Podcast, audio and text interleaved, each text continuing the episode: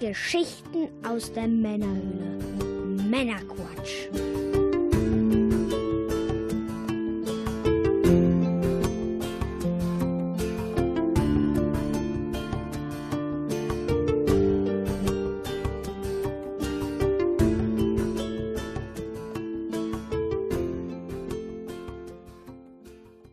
Willkommen zum Männerquatsch, dem Podcast von Männern für alle. Mit dem Mike. Das bin wohl ich. Und ich bin der Björn. Hallo zusammen. Wir unterhalten dich auch heute wieder mit einer handverlesenen Auswahl an Neuigkeiten und Hintergrundinformationen, damit du informiert bist und mitreden kannst, ohne selber zu viel Zeit zu investieren. Heute in Folge 55 sprechen wir unter anderem über die App zum Sportevents schauen auf PSVR, das geplante Toys R Us Comeback und über 40 Jahre Walkman. Und noch einiges mehr. Und in der Postshow für unsere Unterstützer sprechen wir unter anderem noch über das Rare-Logo, das eigentlich eine goldene Klopapierrolle ist. Wenn man es einmal gesehen hat, sieht man es nur noch. Ja, aber jetzt geht's erstmal los und zwar natürlich mit dem Hinweis: Gamescom. Kommet alle vorbei. Die Folge erscheint genau in der Gamescom-Woche. Und wie ich in der Pre-Show schon erklärt habe, sind wir natürlich wieder vor Ort und voll aktiv. Das heißt, wenn ihr Lust habt, wenn ihr Zeit habt, wenn ihr sowieso auf der Messe seid, dann besucht uns in Halle 10.2 im Retro-Bereich, ja, im Stand von E-Jack Fest und Männerquatsch. Da ähm, werden wir diesmal zusammen mit dem guten McVill ausstellen. Er hat mir versprochen, dass er ein außergewöhnliches äh, Licht- und Show-Konzept irgendwie bauen wird. Ein Mario, der eine Stange hochrobbt oder ähnliches. Bin sehr gespannt, was er sich da ausdenkt. Ansonsten immer der E-Jack Fest Flagge nach oder der Männerquatsch Banner nach. Da findet ihr uns auf jeden Fall. Genau, der Mike kommt dann voraussichtlich äh, Freitag und oder Samstag dazu. Falls ich mal nicht am Stand sein sollte, ich bin die ganze Woche natürlich da, dann bin ich natürlich im Namen des Herrn, äh, des Podcasts unterwegs, um äh, Interviews einzufangen, News zu sammeln und Spiele anzuspielen. Aber ähm, ihr solltet mich dort auf jeden Fall auch mal erwischen. Ähm, schreibt mich gerne im Discord an, das müsste klappen auf der Gamescom. Äh, Facebook Messenger habe ich schlechte Erfahrungen mitgemacht, ja teilweise bis zu einer Stunde Delay, bis da die Nachrichten durchkommen.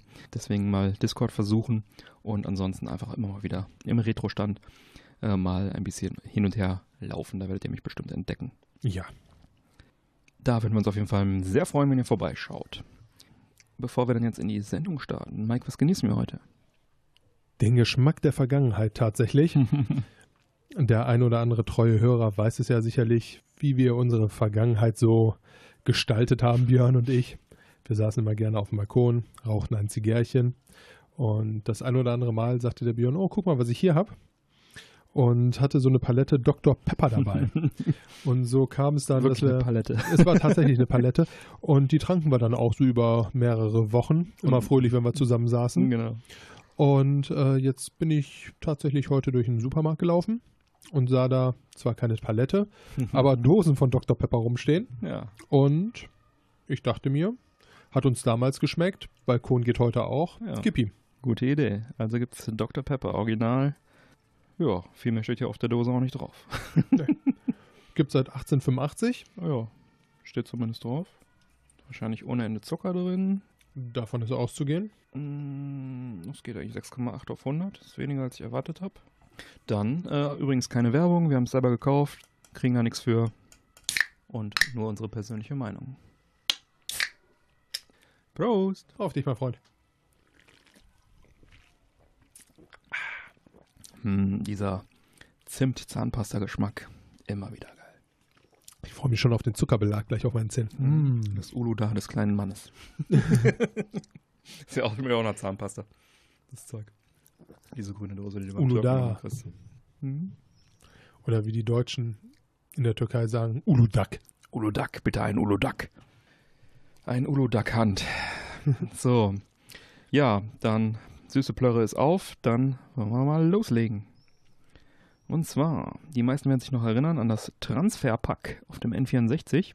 Das äh, kann man unten in den N64-Controller stecken und Game Boy Classic und Color-Spiele passen da rein. Ein verbreiteter Irrglaube ist, dass man damit halt auch äh, Game Boy Classic-Spiele auf dem N64 spielen kann. Äh, die Nintendo FAQ-Seite ist sogar bis heute online, die sagt, es ist nicht generell möglich, mit dem Transferpack Gameboy-Spiele über das N64 zu spielen. Eine Ausnahme sind jedoch beispielsweise bestimmte Pokémon-Spiele für den Gameboy, die mittels Transferpack in Verbindung mit dem N64-Spiel Pokémon Stadium, Pokémon Stadium 2 auf dem N64 gespielt werden können. Und genauso ist es. Das Transferpack lag ja Pokémon, Pokémon Stadium bei und äh, war dafür gemacht, dass man damit Pokémon-Spiele, Pokémons Tausch, Pokémon überträgt und so weiter und so weiter. Ja, dieser Missstand, dass es nicht möglich ist, damit normale äh, Gameboy-Spiele auf dem N64 zu spielen, wurde jetzt überwunden durch äh, einen Pokémon Stadium 2 ROM-Hack mit dem Namen Standalone Stadium Game Boy Emulator. Dieser ermöglicht es, Game Boy Classic und Game Boy Color Spiele mit dem Transferpack auf dem N64 abzuspielen. Das Ganze hat in der ersten Version noch ein paar kleine Kinderkrankheiten. Man kann keine ROMs über 2 MB abspielen. Game Boy Color Only Spiele starten noch nicht und einzelne Classic-Spiele machen auch ein paar Probleme. Und die Farbpalette kann auch nicht angepasst werden, wie es halt bei abwärtskompatiblen Geräten immer der Fall ist. Bei einem Game Boy Color zum Beispiel, wenn man es bootet und dann eine bestimmte Tastenkombination festhält, kann man halt die Farbschemata durchwechseln. Irgendwie, wenn man nach links lenkt und so weiter ne, und so weiter. Ansonsten läuft aber die Emulation von diesem ROM-Hack sehr flüssig und stabil. Und es gibt sogar eine Speed-Option, mit der man in doppelter oder dreifacher Geschwindigkeit spielen kann. Knusper, knusper, Knäuschen. Geschaffen wurde der Hack von Zoin Kitty, der hoffentlich auch bald eine weitere Version rausbringt mit Bugfixes. Ja, unterm Strich eine coole Sache und sicher günstiger als so ein Whiteboy 64 oder GB Hunter. Äh, das sind diese China-Lösungen, mit denen man jetzt schon Gameboy-Spiele auf dem N64 zum Laufen bringt. Teuer und ähnlich unzuverlässig. Da würde ich dann doch auf den ROM-Hack in Kombination vielleicht mit einem Everdrive dann setzen. Ich werde da mal die Quelle in die Shownotes packen und dann äh, könnt ihr das auch mal ausprobieren. Auf jeden Fall cool. Ich hatte auch mal anfangs gedacht, äh, das könnte man damit zocken, aber irgendwann wurde ich eines Besseren belehrt. Ja, das war einfach die Hoffnung, ne? Die Hoffnung, genau. Das war immer die Hoffnung früher, dass man damit Gameboy Classic Spiele spielen konnte, genau. Ja. Wo wir so fröhlich bei Nintendo sind. Nintendo unterhält ja seit 2005 den Nintendo World Store in New York. Mhm. Das ist ein Flaggschiff-Store, in dem alles rund um die Firma Nintendo gibt. Kürzlich wurde allerdings ein zweiter offizieller Nintendo Store eröffnet. Und zwar in einer Shopping Mall in Tel Aviv, Israel. Da würde ich übrigens auch mal unheimlich gerne hin. Erst vor wenigen Monaten wurde in Israel ein offizieller Online-Store eingerichtet. Und jetzt haben sie direkt auch noch den zweiten Retail-Store weltweit. Ich würde mal sagen, nicht schlecht. Ja. Und eigentlich noch ein Grund mehr, weshalb ich Bock hätte, dahin zu fliegen. Mhm. Ja, fliegen mir ein paar zu viele Raketen durch die Gegend da, würde ich. Ja. ich glaube, in. Ja, Ja, ich bin jetzt, ich bin jetzt ist schon- da kein Experte, aber Ist ich bestimmt glaub, sicher, aber ähm, ich weiß nicht, was da immer so für ein, für ein Beef abgeht. Ja, wo ist es? Wo ist es noch wirklich sicher auf dieser Welt, ne? Ja, ich glaube, äh, Bielefeld ist dann doch noch eine Nummer sicherer als äh, Tel Aviv. Bielefeld gibt's nicht. Ach, stimmt. Ja, dann weiß ich es auch nicht. Lustigerweise war ich in meiner Jugend öfters in Bielefeld. Verrückter Kerl. aber ich finde auch den Weg dahin nicht mehr. Also von daher irgendwie. Stimmt, gelöscht worden. Ja, ich sag's dir. Aber warum eröffnet Nintendo denn jetzt nach 14 Jahren plötzlich einen zweiten Store? Und das in Israel. Ja, das ist tatsächlich schwer zu sagen und ich kann da auch nur mutmaßen. Vielleicht ist das der Anfang einer Kette vom Nintendo Retail Store. Cool finden würde ich es auf jeden Fall. Hm. So nach dem Apple Store Prinzip Hm. in jede größere Stadt einfach einen weiteren Store. Mhm. Ja, in Tokio ist jedenfalls der nächste schon geplant. Okay. Ich möchte mal sagen, das ist auch die logische Konsequenz. Also ich meine, wäre wär eigentlich meine Nummer zwei gewesen. Oder die Eins vielleicht sogar schon. Oder vielleicht sogar die Eins, warum sie jetzt Genau. äh, Tel Aviv genommen haben. Ja. ja, den nächsten dann bitte in Düsseldorf, ne? Wenn ich da mal den bescheidenen Wunsch äußern dürfte. Ne? Deutschland generell wäre natürlich auch schon mal geil. Absolut. Ja, weil New York, Tel Aviv, Tokio bin ich die Tage leider nicht unterwegs. Also Nintendo, ihr wisst Bescheid. Deutschland bitte. Als nächstes. Deutschland. Ja, an dieser Stelle herzlichen Dank an alle unsere Unterstützer, denn ihr wisst ja, Unterstützung ist uns sehr wichtig. Wir versuchen unsere Kosten zu decken, um den Podcast langfristig erhalten zu können. Dr. Pepper wächst nicht auf Bäumen, Freunde. Und wenn dir unser Podcast gefällt, dann kannst auch du uns unterstützen mit einem monatlichen Beitrag. Aktuell haben wir noch unser limitierte Early Bird Unterstützerangebot. Alle Inhalte des offiziellen treuen Hörers für 2 Dollar. Und als offizieller Treuhörer erhältst du zeitexklusive Sonderfolgen, Bonusfolgen direkt aufs Handy, deinem persönlichen Unterstützer RSS-Feed. Wir danken dir namentlich in der Sendung. Du erhältst die Pre- und die Post-Show, in der wir so 20, 30 Minuten exklusiven Content jede Folge noch hinzufügen. Und natürlich zu unseren freien Discord-Channels erhältst du dann noch weitere Unterstützerkanäle. Das alles, wenn du uns unterstützt. Und ja, falls du Lust bekommen hast, schau auf der Webseite vorbei im Bereich Support Us. Da kriegst du die Infos, wie du uns unterstützen kannst. An alle Unterstützer unseren herzlichen Dank. Vielen, vielen Dank. Ja, und dann machen wir auch schon weiter. Mhm. Die App NextVR für die PSVR Mhm. gibt es ja bereits seit 2017 im amerikanischen App Store. Aha. Nun ist diese auch in den deutschen App Store erhältlich. Die Idee hinter NextVR ist durchaus interessant, möchte ich mal behaupten. Mhm. Es werden zum Beispiel Sportevents mit einer Spezialkamera aufgezeichnet, wodurch User der VR-Brille das Gefühl bekommen sollen, als wären sie live vor Ort dabei. Mhm. Nur mit den gängigen On-Demand-Features wie zum Beispiel Wiederholung. Was das Ganze eigentlich ja schon wieder bis auf die Atmosphäre deutlich geiler macht. Mhm. Zu den aktuellen Angeboten gehören unter anderem Football, NBA, WWE, NHL, Boxen und Konzerte. Ah. Aktuell richtet sich das Angebot allerdings dann doch, ja, wie gerade schon vorgetragen, eher an die Fans des amerikanischen Sports, da Mhm. Fußball zum Beispiel überhaupt nicht dabei ist. Okay. Kommt Die- vielleicht noch. Richtig. Wäre zumindest wünschenswert, Mhm. wenn es dazu kommen würde. Die App selbst ist kostenlos. Für die einzelnen Events wird man allerdings zahlen müssen. Mhm. Weißt Äh. du da ungefähr, was so ein Event kostet? Nicht wirklich, nein. Okay. Wäre mal interessant zu wissen, denn äh, ich habe, äh, als jetzt Rock am Ring im äh, Fernsehen lief, äh, habe ich ja, glaube ich, auch bei einer Pre-Show erzählt, konnte man dann über Telekom, Musik 360 TV, wie das heißt, gucken. Da habe ich halt auch ähm, auf der Bühne diese 3D-Kameras rumstehen Mhm. sehen und auch im Publikum. Und das war mit Sicherheit auch für so eine Geschichte gedacht. Und das stelle ich mir echt cool vor. Also ich denke klar, das ein oder andere Event wirst du sicherlich mal so zum Anfixen umsonst kriegen, aber ich meine, Aber stell dir das mal vor, du bist dann entweder auf der Bühne, kannst dich komplett umgucken, ja, hast den Sound, hast die Atmosphäre oder im Publikum.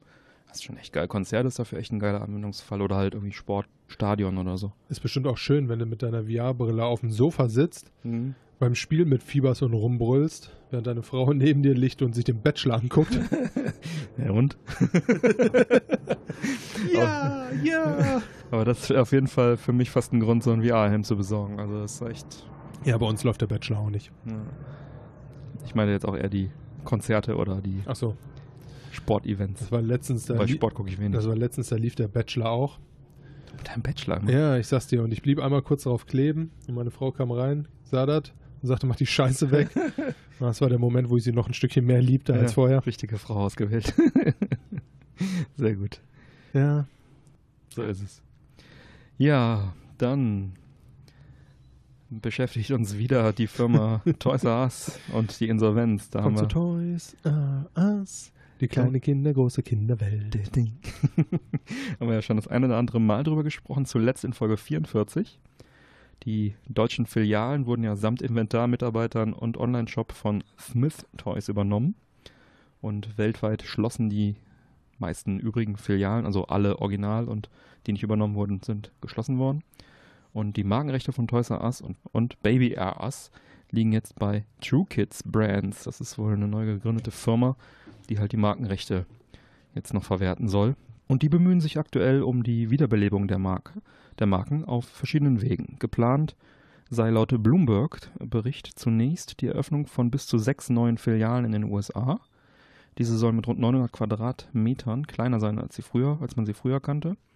Begleitend dazu wird es, in einen, wird es einen neuen Online-Shop geben.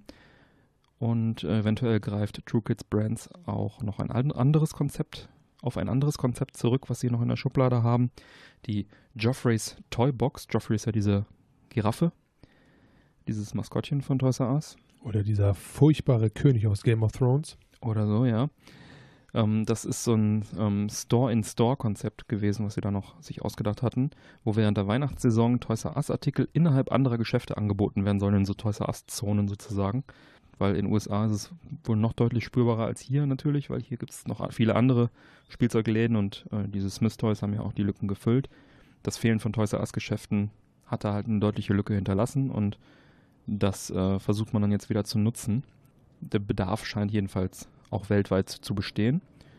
Und die deutsche Webseite von Toys R Us ist auch zurück. Die wurde ja anfangs auf Smith Toys verlinkt und jetzt äh, verlinkt sie auf eine Nachricht, äh, wo steht, Vielen, I'll be back. I'll be back. Vielen Dank, dass Sie Toys R Us besuchen. Unsere Geschäfte sind zurzeit leider zu, nein, nicht geöffnet. Aber bitte besuchen Sie uns wieder. Wir arbeiten an neuen Wegen zu spielen. So, auch da die Nachricht. Wir kommen zurück. In Australien und Neuseeland lebt die Marke Toys R Us bereits wieder, denn TrueKids hat Hobby Warehouse eine Lizenz für die Markennutzung erteilt. Das heißt, da gibt es halt Stores, die dann von Hobby Warehouse betrieben werden, Toys R Us Läden. Und dort in Down Under planen sie erstmal nur eine Online-Präsenz und 2020 dann sogenannte Experience Centers, was immer das wieder ist. Weitere Länder könnten dem Modell der Lizenznutzung dann auch gegebenenfalls noch folgen. Es bleibt also weiter spannend, da ist weiter noch Bewegung drin in der Marke Toys R Us und zumindest in den USA werden sie als mit Ladengeschäft, mit eigenen Ladengeschäften und online wieder zurückkommen. Nicht ganz tot zu kriegen, die Marke. Würde mich ja ehrlich gesagt freuen. So ein bisschen traurig hat es mich ja schon gemacht, als Wir dieser legendäre ja. Toys R Us vor unserer Nase die Pforten geschlossen hat. Gut, ich war jetzt letztens nochmal drin, irgendwie, äh, was heißt letztens? Äh, ist ja auch schon wieder sechs Jahre Mhm. bestimmt her. Aber ich erinnere mich halt tatsächlich noch daran, wie ich früher immer, immer am Toys R Us vorbei bin und mir dachte, oh, war das toll früher. Mhm. Dann bin ich ne, ja, vor sechs Jahren nochmal reingegangen und dachte mir, ja, ist jetzt nicht so gut gealtert, Mhm. mein alter Freund. Ja. Ja, es wurde halt nicht viel gemacht, ne? Weil Nein, die Läden weiß Gott waren nicht. teilweise in schlechten Zustand, das stimmt schon. Ja, aber ich meine, in Deutschland werden sie es schwer haben, weil Smith Toys ja alles übernommen hat und die liefen ja hier auch gut und ich nehme auch an, dass Smith Toys hier äh, ganz gut läuft und äh, da ist der Markt halt relativ dicht und die Lücke, die sie hatten, haben sie aufgegeben. Aber mal gucken, vielleicht machen sie online wieder was oder kleinere Ja. Läden oder sowas oder so ein Store-in-Store-Ding. Bin gespannt. Wir bleiben dran. Ja. Was auch jetzt nicht ganz unspannend ist, zumindest für mich, ist äh, in vielen Ländern wie beispielsweise Großbritannien, USA, Japan, China, Spanien, Österreich, da sind die sogenannten E-Tretroller Mhm. schon längst ein Teil des äh, Stadtbilds geworden Mhm. und daraus auch nicht mehr wegzudenken. Ja. Und jetzt seit dem 15.06. diesen Jahres dürfen auch endlich in Deutschland E-Tretroller über die Straßen rollen. Mhm. Es gilt nunmehr die Elektro-Kleinfahrzeuge-Verordnung, die EKFV. Fahrzeuge aus dem Bereich der Personal Light Electronic Vehicle, PLEV, definiert das Gesetz der, K, äh, der EKFV als Elektro-Kleinstfahrzeuge. Hierunter fallen E-Tritroller sowie sich selbst balancierende Fahrzeuge mit einer Halte- oder Lenkstange, wie zum Beispiel Segways. Die kennt man ja äh, beispielsweise in Düsseldorf, werden damit so Touren gemacht. Ja. Ich denke mal in anderen Großstädten sicherlich auch. Ja. Ich bin damit damals in Ibiza rumgepest. Macht Mhm. riesigen Spaß, auch wenn sich das echt äh, komisch anfühlt, weil je weiter man sich nach vorne lehnt, umso schneller wird der ganze Spaß. Ja. Und irgendwann hängt man dann halt mit der Nase kurz vor der Straße und knallt dann da mit 50 km/h lang. Ähm, Ich bin damals ein Parcours gefahren auf den World Cyber Games, als sie mal in Köln waren. Das war auch ziemlich geil. also ich bin da ein riesiger Fan von. Segway ist cool. Ähm, ausgeschlossen sind dagegen E-Skateboards, E-Longboards oder E-Boards, Weil die keine Lenkstange haben. weil die keine Lenkstange haben. Und was mich persönlich auch sehr traurig macht, weil das wäre etwas gewesen, worauf ich richtig Bock gehabt hätte, muss ich zugeben. Ähm, ich habe mir da viele Videos angeguckt, wie Hm. die New Yorker Bevölkerung in dem Fall damit durch den Straßenverkehr geknallt ist und dachte mir, boah, da hast du voll Bock drauf. Ich verstehe es, warum sie es nicht getan haben, weil So ich ein E-Longboard meinst du oder was? ja, Hm. äh, weil ich glaube, das ist jetzt wirklich keine allzu ungefährliche Geschichte. Ja. Ähm, ich wäre sofort am Start gewesen, Mhm. aber äh, hätte auch sein können, dass du dann in Zukunft den Podcast hättest alleine machen müssen, auch wenn es mir das wert gewesen wäre.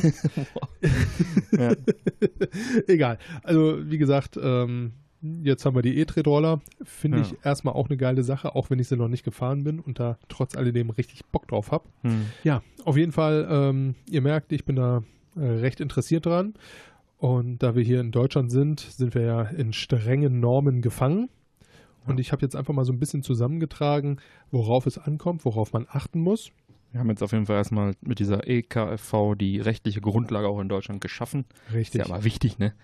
In Deutschland ja, sowas, muss alles seinen Recht dass und man dann. E-Tretroller offiziell im Straßen, deutschen Straßenverkehr benutzen darf. Ja.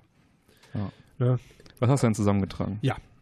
Also, prinzipiell haben die sogenannten E-Tretroller eine durchschnittliche Reichweite zwischen 15 und 25 Kilometern, Mhm. was ja schon mal ganz ordentlich ist. Ja. Sie würden über eine herkömmliche Steckdose mit einer Spannung von 23, äh, 230 Volt aufgeladen. Entschuldigung. Man muss mindestens 14 Jahre alt sein, um sie fahren zu dürfen. Die Maximalgeschwindigkeit von 20 km/h darf nicht überschritten werden. Mhm. Eine Helmpflicht existiert noch nicht, ähnlich wie bei Fahrrädern. Mhm. Ja, darauf warte ich ja ehrlich gesagt Mhm. auch nur. Ja. Es ist kein Führerschein nötig.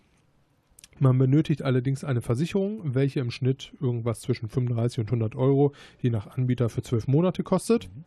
E-Tretroller müssen, sofern ein baulich angelegter Radweg oder ein Radspur, Radfahrstreifen vorhanden ist, diesen benutzen. Mhm. Wenn baulich angelegte Radwege oder Fahrstreifen fehlen, darf man mit dem Elektro-Kleinfahrzeugen auch auf der Fahrbahn fahren. Mhm. Sollte man Interesse haben, einen E-Tritt-Roller zu fahren, der schneller als 20 km/h geht, so gelten folgende Voraussetzungen. Die Nutzung solcher Fahrzeuge ist, wenn sie eine Straßenzulassung besitzen, wie bei klassischen 45 CCM-Rollern geregelt. Hier liegt das Mindestalter bei 16 Jahren. Huh, Glück gehabt.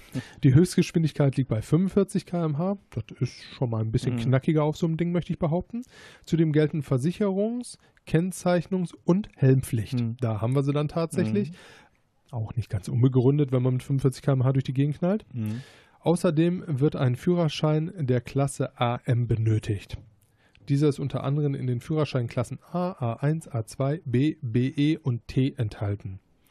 Wer Interesse daran hat, einen E-Tritt-Roller zu besorgen, sollte darauf achten, dass dieser über die allgemeine Betriebserlaubnis ABE verfügt. Hat der Hersteller diese nicht erworben, kann die, Nachge äh, kann die Nachrüstung teuer werden. Mhm. Damit eine ABE erteilt wird, müssen die folgenden Kriterien erfüllt sein. Die maximale Dauerleistung von 500 Watt darf nicht überschritten werden. Er muss eine Lenk- oder Haltestange besitzen. Ja gut, das hatten wir vorher Mhm. auch. Die von 6 km/h bis maximal 20 km/h bauartbedingte Höchstgeschwindigkeit darf auch hier nicht überschritten werden. Es muss über zwei unabhängig voneinander funktionierende Bremsen verfügen. Es muss eine Lichtanlage, Vorder- oder Rücklicht und Reflektoren installiert sein. Eine helltönende Klingel muss angebracht sein. ding, ding, ding, ding. Ja, ich habe mir eigentlich so schön vorgestellt, wie ich durch die Stadt fahre und die Leute einfach anbrülle, wenn die blöd vor mir herlaufen. Aber ja gut, man kann halt nicht alles Kannst haben. du Ne? trotzdem optional noch machen. So Ja, mit den 20 km/h, ne? Ja. Kommt ja bestimmt auch keiner hinterher. die Gesamtlänge von 200 Zentimetern und Breite von 70 Zentimetern und die Gesamthöhe von 1,40 Meter bei nicht mehr als 55 Kilogramm Fahrzeuggewicht darf auch hier nicht überschritten werden. Bremslicht und Blinker sind erlaubt, aber nicht vorgeschrieben. Juhu! Ohne Blinker muss man einen Richtungswechsel per Handzeichen signalisieren, ähnlich ja, wie beim Radfahren. Hm. Und ich hoffe, dieser kleine Einblick hat euch äh, ein bisschen Licht ins Dunkel gebracht. Prinzipiell würde es mich interessieren, ob ihr auch so sehr Bock drauf habt, ob ihr euch auch darüber ärgert, dass E-Longboards nicht zugelassen sind und äh, ob ihr Interesse habt, das Ganze zu testen. Ich persönlich bin da total heiß drauf und werde es, glaube ich, beim nächsten schönen Tag einfach mal machen. Wie sieht es bei dir aus, Björn? Ja, wäre schon praktisch, gerade so für die letzte Meile, ne, von der Bahn ins Büro, vom Parkplatz, je nachdem, wo man parkt, ja, dann zum Büro. Aber das sind mir momentan so typisch deutsch irgendwie ein paar zu viele Einschränkungen, so, ne. Ich meine, stell dir vor, heute müsste sowas Gefährliches wie ein Fahrrad neu zugelassen werden, ja. Da wäre was los. Ja, furchtbar. Ja, also Regulierungswut in Deutschland ähm, kann das man. können wir.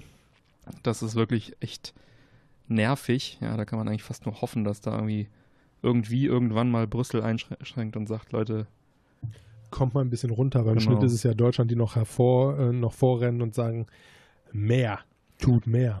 ja, Ich denke da ja nur an den fröhlichen Datenschutz. Die Hm. EU bringt einen Datenschutz raus und Deutschland sagt, da geht noch mehr. da geht noch was. Ja, anderes Thema. Aber ja, also diese ABE-Hürde äh, macht das Ganze halt teurer und die verhindert halt die schnelle Verbreitung so ein bisschen. Teurer deswegen, weil die Modelle, die halt nicht diesen deutschen Regeln unterworfen sind, gibt es halt weltweit schon in großen Stückzahlen. Das heißt, die sind auch günstiger zu bekommen. Die müsste man teuer nachrüsten und die, die halt eine ABE verfügen, sind in kleineren Stückzahlen verfügbar, deswegen teurer. Und ähm, ja. Ja, ich meine, ganz blöd muss man dazu ja auch sagen, die Dinger, die fahren maximal 20 km/h. Ja. Auf so einem Rad fährst du, ohne dich groß anzustellen, 20 bis 30 km/h. Das ist kein riesiger Unterschied. Ja. Und im Endeffekt bist du ähnlich wie ein Radfahrer einfach, äh, ja, abgesehen vom Fußgänger, der schwächste Verkehrsteilnehmer. Das heißt, du legst dich auf die Fresse und irgendwo gibt es eine Beule im Auto. Ja. Was sicherlich für den Fahrer beschissen ist, aber Es geht europaweit ohne irgendwelche ABEs und Regeln und dies und das. Hier nicht. Nein. Bei der 45 km/h Variante ist es wahrscheinlich noch nachvollziehbar oder noch weniger äh, nicht nachvollziehbar. Ja, weiß ich nicht. Gut, ist halt so, können wir, können wir uns nicht aussuchen. Wir sind, sind halt hier in diesem tollen Land sehr überreguliert. Was ich sehr interessant wiederum finde, ist halt die Möglichkeit, E-Tretroller in Großstädten zu leihen. Äh, wie unser Hörer WizVision berichtete, ähm, geht das eben zum Beispiel in Berlin ganz gut. Für 1 Euro Pauschale und 15 Cent pro Minute kann man da die Dinger leihen und damit das ist cool. rumcruisen, ohne sich ein teures 100-Euro-Schild dran zu schrauben und einen teuren 500 Eu- Euro Plus-Roller mit ABE sich zu beschaffen. Ne? Und äh, sowas würde ich auch in jedem Fall machen. Das finde ich auf jeden Fall eine praktische, coole Sache, so in der Stadt damit rumzucruisen. Mal eben von A nach B, je nachdem, wie da die äh, Geltungsbereiche dann auch sind. Ne? Ich meine, in Berlin kannst du wahrscheinlich überall rumheizen hier. Was ich jetzt noch gar nicht in rausgefunden habe und ehrlich gesagt auch gar nicht weiß, wie besoffen darf man auf den Dingern rumfahren?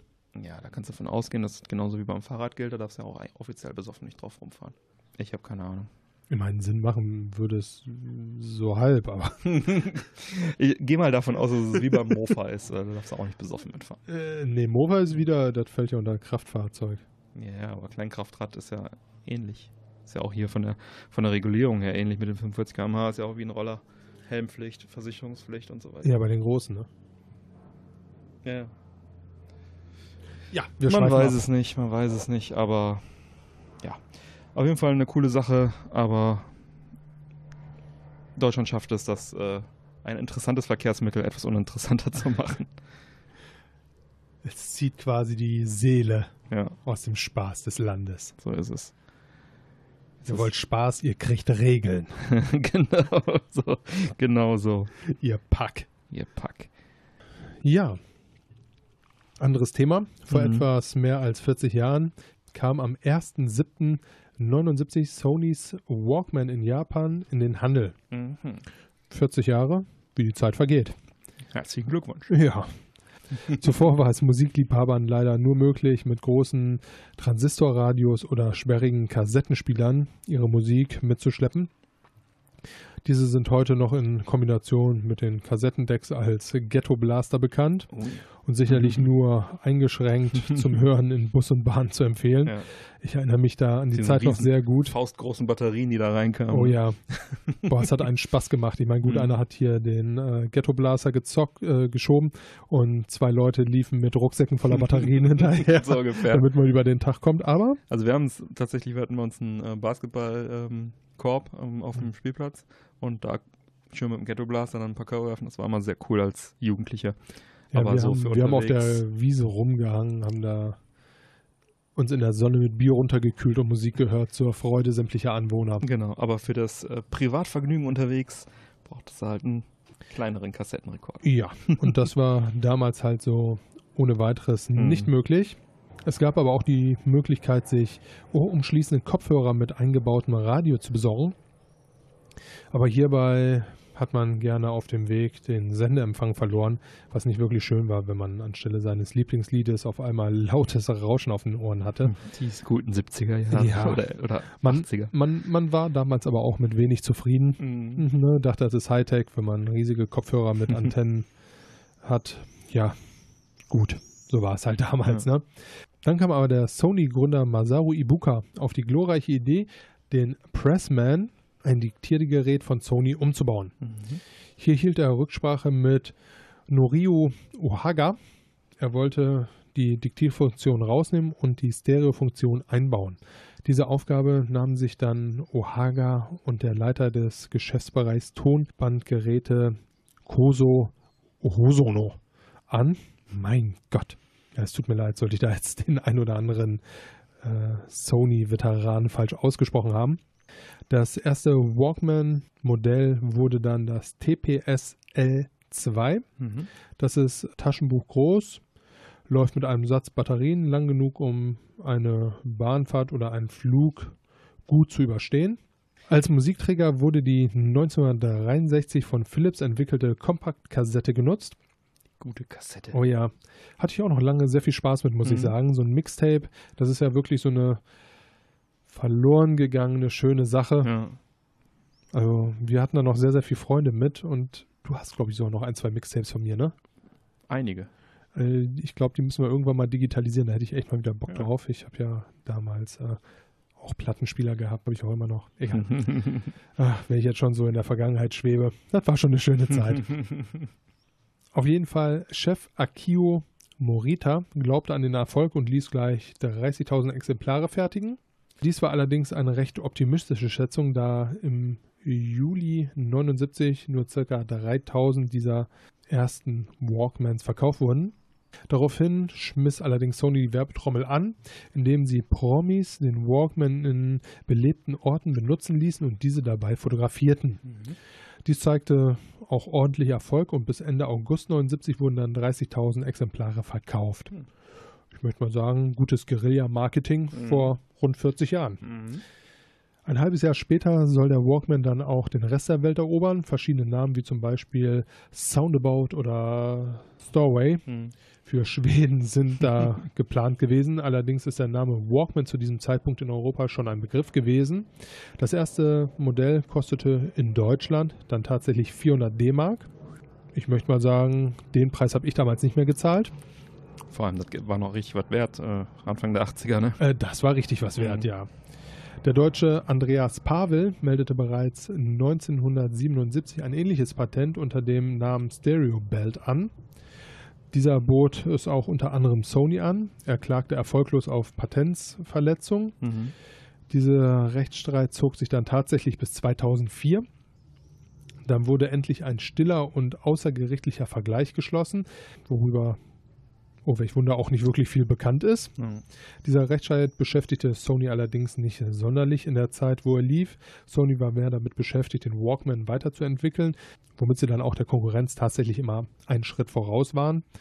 Es gab ja viele Walkmans, aber Sony war irgendwie, zumindest auch für mein Gefühl, immer ein Mühe besser und cooler.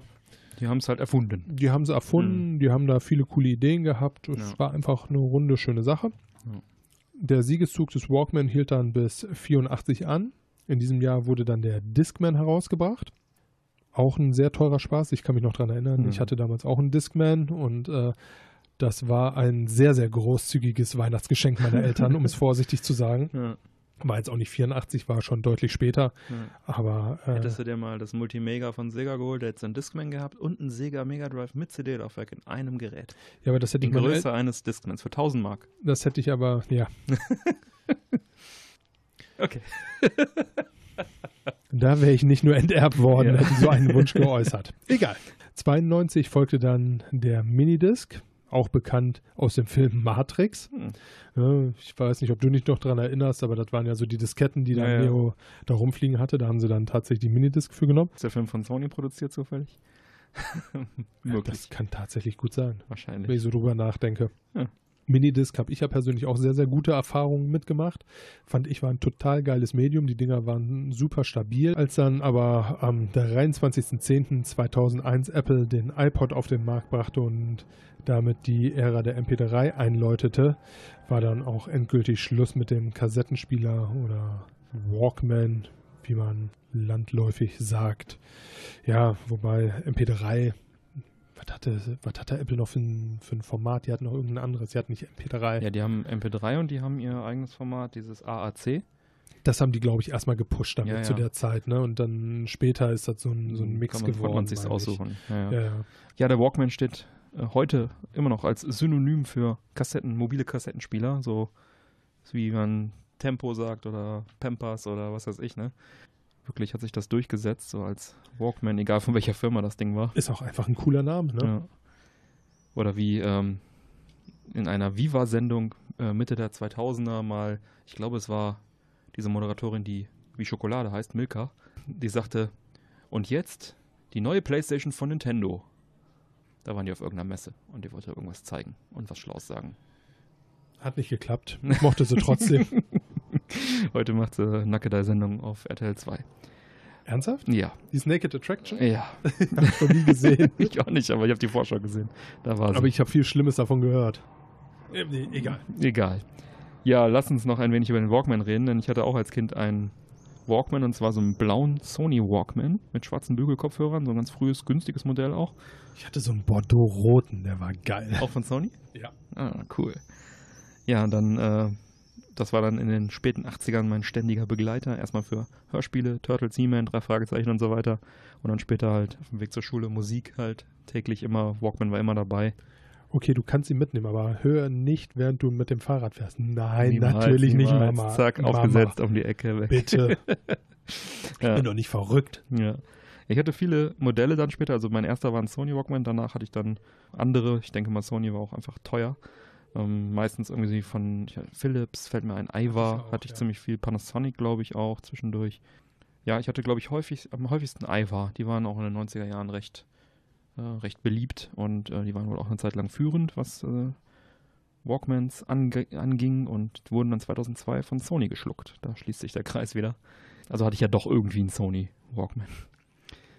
Ich glaube, ich hatte es schon mal erzählt, ich hatte dann irgendwann Mitte, Ende der 90er Jahre mir einen äh, tollen Sony Walkman gewünscht und auch bekommen. Teures Ding, richtig schön, kompaktes Ding, schick, silber, war kaum größer als eine Kassette mit dem externen Akku. Richtig geil. Wenige Wochen nachdem ich das Ding neu hatte, stand ich in meinem Zimmer hinter der Tür, hab da die Kassette gewechselt oder irgendwas oder für die Schultasche gepackt, äh, den Walkman reingepackt und dann ging die Tür auf, zack, mich angestupst, Walkman fiel runter, Transportrad abgebrochen von der Kassette. Das war's dann. Von Garantie wusste ich als Jugendlicher nix. Und dann wurde es wieder ein Ivar. Ja, Ja, Discman war ja auch üblich zu der Zeit. Ne? War für mich aber keine Option, für die meisten eigentlich nicht, weil hatte so ein paar Nachteile. Ne? Die Batterie hielt nicht so lange. Die Musik sprang häufig, beim, beim, wenn du rumgelaufen bist, ne? weil er einfach Ja. diesen Puffer nicht drin hatte. Da muss man auch dazu sagen, CDs waren halt auch schweineteuer. Ne? absolut. Konnte sich kaum einer leisten. Brenner gab es in der Form zumindest bezahlbar noch nicht. Und wenn du was gebrannt hast, haben die Leute gesagt, ja, diese CD kostet jetzt nicht 30 Mark, sondern 15. Genau, also ich weiß, dass meine ersten Rohlinge, die ich damals gekauft habe, auch irgendwie 10 oder 15 Mark gekostet haben. Also das war Und schon. dafür hast du auch eine CD bekommen dann. Also, äh, das war also keine richtige Option am Anfang. Dadurch habe ich nie eine Discman benutzt, weil Kassette war dann doch irgendwie die zuverlässige, günstige Alternative. Ne? Ja, Minidisc kam dann noch danach. Das war schon viel, viel besser. Ne? Ich habe mir auch irgendwann mal einen Minidisc-Player auf dem Trödel gegönnt. Ein Sony-Gerät, was man auch, wo, auch, äh, wo man auch aufnehmen konnte. Ich glaube, die waren sowieso alle von Sony, ne? die Minidisc-Player. ich meine ja. Gab es da auch Fremdhersteller? Ich, ich würde jetzt nicht drauf wetten, Ja. aber also mir waren, ich hatte ehrlich gesagt auch immer die Sony. Ja. Das war auf jeden Fall auch ein richtig schönes Gerät, habe ich heute noch. Habe auch noch einige Minidiscs, auch ein tolles Format, wie du eben schon sagtest. Also ähm, klein, haltbar, CDs springen, also Minidisc springt nicht. Äh, man kann sie besch wieder beschreiben, man äh, Konnte sie beschriften. beschriften, du konntest direkt die Tracks ansteuern, kein Spulen, ja. Ja, deswegen war das auch tatsächlich viele Jahre lang dann mein Lieblingsformat. Und ich hatte natürlich auch eine tolle Quelle für Mixtapes. du warst auch, glaube ich, der Einzige, den ich kenne, der äh, Minidisc-Baustein in seiner Stereoanlage hatte. Minidisc-Autoradio. Tatsächlich, ja.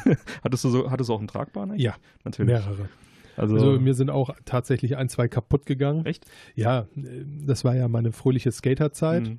Und ähm, bevor ich dann meinen Autoführerschein hatte und dort, ja gut, am Anfang hatte ich auch Kassette drin, egal. Ähm, zu dem Zeitpunkt bin ich halt noch in Gladbach zur Schule gegangen, habe dann auf den Weg natürlich Mhm. immer Musik gehört über meinen Minidisc. Ich habe dieses Format geliebt. Das war mit Abstand das geilste überhaupt. Man Ja. hatte einen kleinen Player, der nicht wirklich gestört hat. Man Ja. konnte das, äh, den Player auch beim Skaten dabei haben, was mir halt recht wichtig war. Man konnte die, wie du schon gesagt hast, Tracks einzeln ansteuern, benennen und und und. Genau, benennen auch, ja. Aber es ging auch, glaube ich, dann nur, wenn du den Stereoanlagen-Baustein hattest, ne? Richtig, Benennen. den ich hatte. Ja. Klar. Ähm, Ja, du hast ja auch immer Mixtapes gemacht mit deinem Plattenspieler, ne? Ja. ja also ich habe damals äh, in meiner Jugend tatsächlich, ich habe, lass mich nicht lügen, seitdem ich 13 war, 14, irgendwie sowas, habe ich halt immer Zeitungen ausgeteilt und habe damit 200 Mark im Monat gehabt.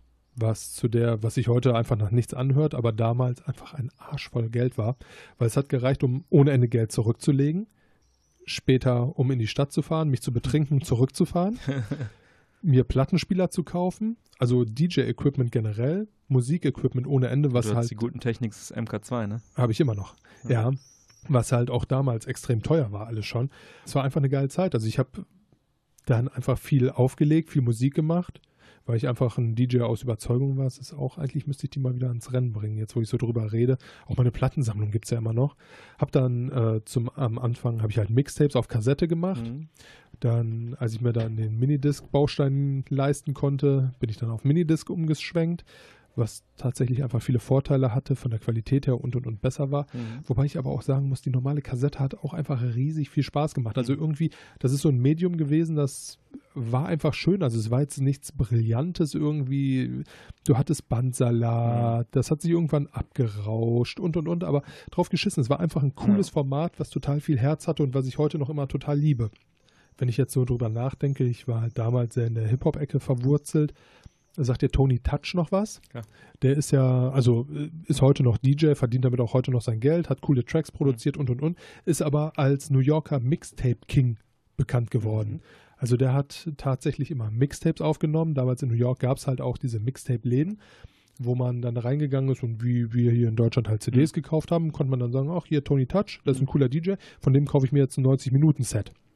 Und dann hat man die geholt und damit ist er quasi groß geworden. Von dem habe ich auch noch ein paar Sets. Mhm. Total geil. Ich habe auch noch sehr, sehr viele Minidiscs von dir damals. Rupsch, rupsch, rupsch. Und die müssen wir ganz dringend mal irgendwie digitalisieren. Also Hast ich du hätte denn da noch einen Player irgendwo rumfliegen? einen Minidisc-Player habe ich noch, ja, ja. Einen Baustein noch, oder? Ja. Ah. Äh, Den konnte ich nicht abgeben. Nee. Das war nicht drin, Björn. Ja, sehr gute Entscheidung. Äh, irgendwie, der steht bei mir nicht in der Wohnung, Ja. Was auch in Ordnung ist, weil äh, davor hatte ich den, in meiner alten Wohnung hatte ich den noch stehen, aber Mhm. da habe ich den auch sehr, sehr selten dann irgendwann benutzt. ja. Aber jetzt so wirklich trennen konnte ich mich nicht davon. Ja. Das war einfach nicht drin. Sehr gut. Ja, wenn die mir das nächste Mal in die Finger kommen, werde ich mich bei dir melden. Ja, der Walkman, eine schöne Zeit. Also ich habe ja auch noch den, ähm, als dann Minidisc irgendwann, ich weiß gar nicht mehr warum, aber ich weiß, dass ich eine Zeit lang dann auch wieder auf Kassette umgestiegen bin, gemerkt habe, dass das dann doch äh, ein Rückschritt ist im Gegensatz zum Minidisc. Und dann ist mir eine, äh, ein, ein iPod in die Hand gefallen, ein, war es das 20 oder das 40 Gigabyte Modell von dem etwas größeren schon. Und ja, dann war es um mich geschehen, dann äh, wusste ich, was äh, Luxus ist mit vielen Tracks mitnehmen und äh, Podcast hören und so weiter. Und dann, Im Auto habe ich das ja auch noch über Jahre benutzt. dann wurde das, wurde tatsächlich dann ein Minidisc-Player auch äh, aussortiert. Dann der, der iPod hat den tatsächlich letztendlich abgelöst.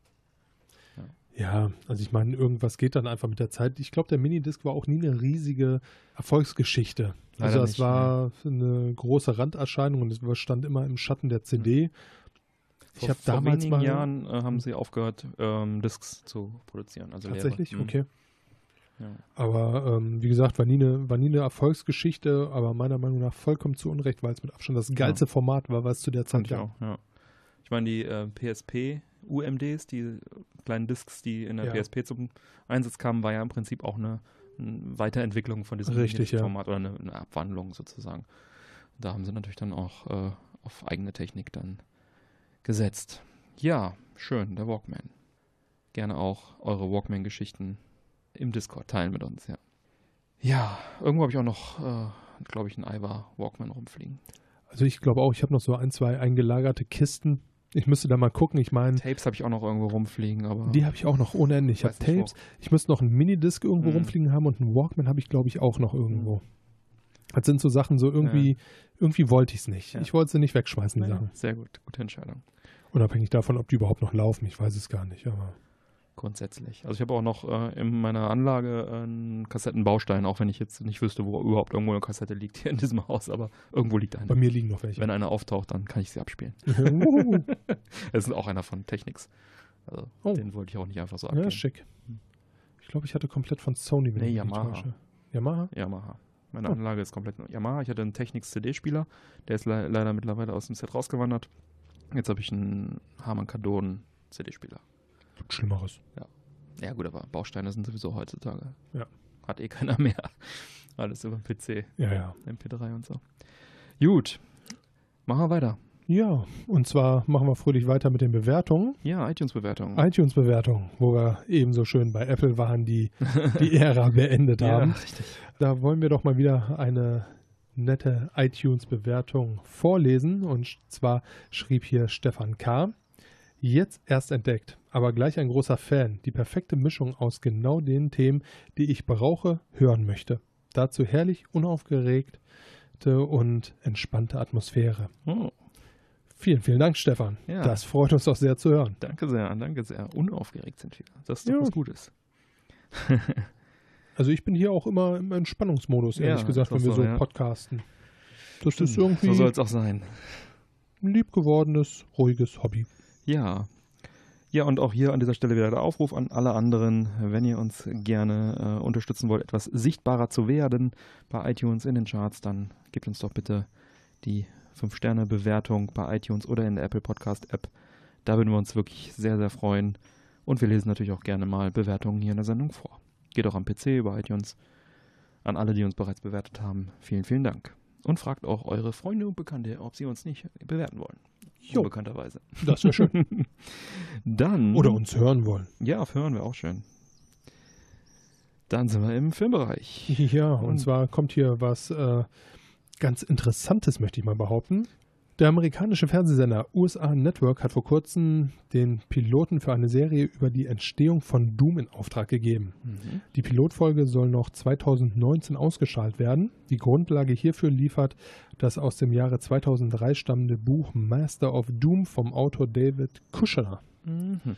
Der Schwerpunkt der Serie soll hierbei auf John Carmack und John Romero liegen, welche 1991 die Firma ID Software gründeten und damit den Grundstein für viele legendäre Shooter wie zum Beispiel Doom, Wolfenstein oder, was ich sehr liebe, Quake legten. Mhm. In der Serie soll das Hauptaugenmerk auf der Zusammenarbeit und der zwischenmenschlichen Beziehung zwischen Carmack und Romero liegen. Besonders soll hier die Konflikte zwischen Carmack und Romero nach dem Erfolg von Doom beleuchtet werden, welche später zum Rauswurf von Romero führten. Mhm. Master of Doom ist als Anthology-Serie geplant. Bei einer Anthology werden einzelne Figuren und Ereignisse behandelt, aber die äh, keine fortlaufende Handlung haben werden. Mhm. Geschrieben wird die Serie von Tom Bissell, welcher unter anderem für Spiele wie Gears of War, Battlefield und Uncharted geschrieben hat. Nice. Ja, ist doch, ist doch nicht verkehrt. USA Network, das äh, waren ja auch, glaube ich, die, die ähm, Unreal produziert haben und was dann als Amazon Prime Exclusive-Serie kam. Oh yeah. Und vielleicht äh, wird es hier auch dann mal bei Prime landen. Ist jetzt nur spekulat spekulativ. Wäre ja nicht schlecht. Unwünschenswert. Ja, klingt auf jeden Fall interessant, oder? Ich meine, Absolut. das Buch kenne ich jetzt nicht, aber Ich die ehrlich Serie gesagt würde ich auch mir nicht. anschauen. Ich auch. Ich stehe ja eh so ein bisschen auf diese, so war es früher, so Mhm. ist es passiert Geschichten und Ja. ich sag mal, die Geschichte von ID und den beiden Jungs äh, finde ich jetzt sehr reizvoll. Ja. Ich auf jeden Fall auch. Gut, gut. Wir sind gespannt. Dann sind wir bei den Picks diese Woche. Mike. Hast du was? Ja, der eine oder andere weiß ja, dass ich in letzter Zeit immer sehr, sehr viele Podcast-Player Mhm. anteste, Podcatcher. Podcatcher. Mhm. Und tatsächlich habe ich jetzt einen sehr unaufgeregten, Passend zu uns. passend zu uns, aber auch sehr angenehmen Mhm. Podcatcher gefunden. Auch passend zu uns. Und zwar ist das äh, Google Podcast von Google. Ja, der Google-eigene Podcast. Richtig. Ähm, total unspektakulär eigentlich. Man hat so oben, wie man es von vielen kennt, seine Kacheln, wo die einzelnen Podcasts drin sind. Dann sieht man unten in so einer Timeline mal, wo die aktuellen Podcasts reinkommen, die man dann abhören kann. Da hat man dann die Unterscheidung unter neue Folgen, läuft gerade und Downloads. Wenn man sie downloadet, das mache ich eigentlich relativ selten, weil ich höre es meistens zu Hause irgendwie. Mhm. Ähm, Streamst du direkt. Richtig, ich streame das Ganze direkt. Man hat viele Vorschläge basierend auf den Interessen, die man so hat Mhm. und an den Podcasts, die man so hört. Alles in allem unspektakulär und total schön und mit Abstand auch einer der besten, die ich bisher hatte. Hm. Und ich denke, ich werde jetzt auch bei diesem genauso bleiben. Interessant. Wahrscheinlich kostenlos. Kostenlos, ohne Und Werbung. wahrscheinlich Google exklusiv, weil auf äh, Apple der Google Podcast Player wahrscheinlich nicht da ist. Richtig. Oder? Kann ich mal eben prüfen. Ja, prüf mal gegen. Ich kann, obwohl ich kann mir fast vorstellen, ich weiß nicht, ob Apple den reinlässt. Ich nutze ja auch den Apple-eigenen, reicht mir völlig. Gibt, gibt sicherlich äh, andere und bessere und auch gute, aber für mich ist der Apple-eigene eigentlich ausreichend. Ja, ich finde, viele sind halt einfach auch total überladen. Ne? Also man hat dann ohne Ende Einstellungsmöglichkeiten. Was ich bei dem halt schön finde, Ne, gibt's nicht auf Gibt's Apple. nicht? Mhm. so zwei, drei Features, die ich halt bei diesem Google Podcatcher ganz geil finde. Man kann halt in der Playleiste direkt. Aber Oh, Dr. Mario ist mittlerweile im Oh. Store erhältlich. Haben wir auch schon drüber gesprochen. Ist jetzt da. Uhu. Ähm, was ich halt ganz schön finde, man kann halt direkt in der Playleiste angeben, in welcher Geschwindigkeit man das hören möchte. Mhm. Man hat einen Sleep Timer, was für mich jetzt auch ganz geil ist. Sagt man auch, ja, ich möchte jetzt hier 40 Minuten Ja, hören, zack. Ne, das ist sofort eingebaut. Mache ich immer mit, dem, mit dem Bordmittel von Apple, dem Timer. Da kannst du nämlich einfach sagen, Timer stellen, beliebige Uhrzeit und dann sagen, Ja. Wiedergabe stoppen, egal welcher Podcatcher dann an ist. Ja. Kannst du dann mit äh, Bordmitteln machen, das ist ganz gut. Also, ich bin von dem Ding echt begeistert. Ja, Schnell. cool. Ja. Guter Pick. Dr. Mario hatte ich gerade gesagt, äh, komme ich übrigens nicht über Level 9 hinweg, aber ich bin auch kein Puzzle-Fan. Wer hätte das gedacht, Björn? Ich habe auch einen Pick. Ähm, und zwar das Making of äh, Super Nintendo Classic Star Fox und Super FX Chip. Das ist ein YouTube-Video. Der, der YouTuber heißt äh, Stray Fox. Und ja, hier bekommt man einen schönen Einblick in die Geschichte von Star Fox und dem FX-Chip. Knapp 14 Minuten ist das Video lang in englischer Sprache. Und ich fand es sehr interessant, kurzweilig. Und wen das Thema interessiert, äh, dem kann ich das empfehlen. Wird in den Sendungsdetails auf der Webseite verlinkt. Und ja, das ist meine Empfehlung an dieser Stelle. Gut, dann, wie schmeckt uns denn Dr. Pepper? Dr. Süß. Pepper Cola. Süß, klebrig. Zahnpastig, zimtig, alles. Ich mag es trotzdem. Ja. Ist äh, die Sünde aus der Jugend. Geschmack verändert sich. Aber da wir diesmal ja sehr retromäßig unterwegs waren mit Jugenderinnerungen, passte das irgendwie auch ganz gut. Ich weiß, dass ich das früher echt geliebt habe, das Zeug. Heute könnte ich es wahrscheinlich nicht mehr in den Mengen wegziehen. Nein, absolut nicht. Aber es genießt den Retro-Bonus. das sprengt jetzt auch gerade wieder meinen Tagesbedarf an Kalorien. Oder Wochenbedarf. Je nachdem. Aber was soll's. Es schmeckt auch einfach viel süßer, als es, also als das tatsächlich äh, die Inhaltsstoffe sagen. Aber ja, ja, in irgendeiner Folge hatten wir auch mal Dr. Pepper Energy. Das war, stimmt, ich Ach, erinnere mich. auch, äh, Muss ziemlich am Anfang gewesen sein, meine ja, ich. ja. Ne? Das war, glaube ich, auch ganz okay. Ich weiß es gar nicht mehr genau. Naja, gut. Ja, dann schreite ich mal zur Abmoderation. Alle Unterstützer bleiben nach dem Outro noch dran, bekommen dann noch die Postshow mit einigen Bonusmeldungen, ein bisschen Geplauder. Neue reguläre Folgen Männerquatsch erscheinen jeden ersten und dritten Montag im Monat. Damit du keine Folge mehr verpasst, abonniere uns doch gerne. Die Infos zum Abonnieren sowie alle Links zur Sendung findest du auf unserer Webseite männerquatsch.de mit AE geschrieben.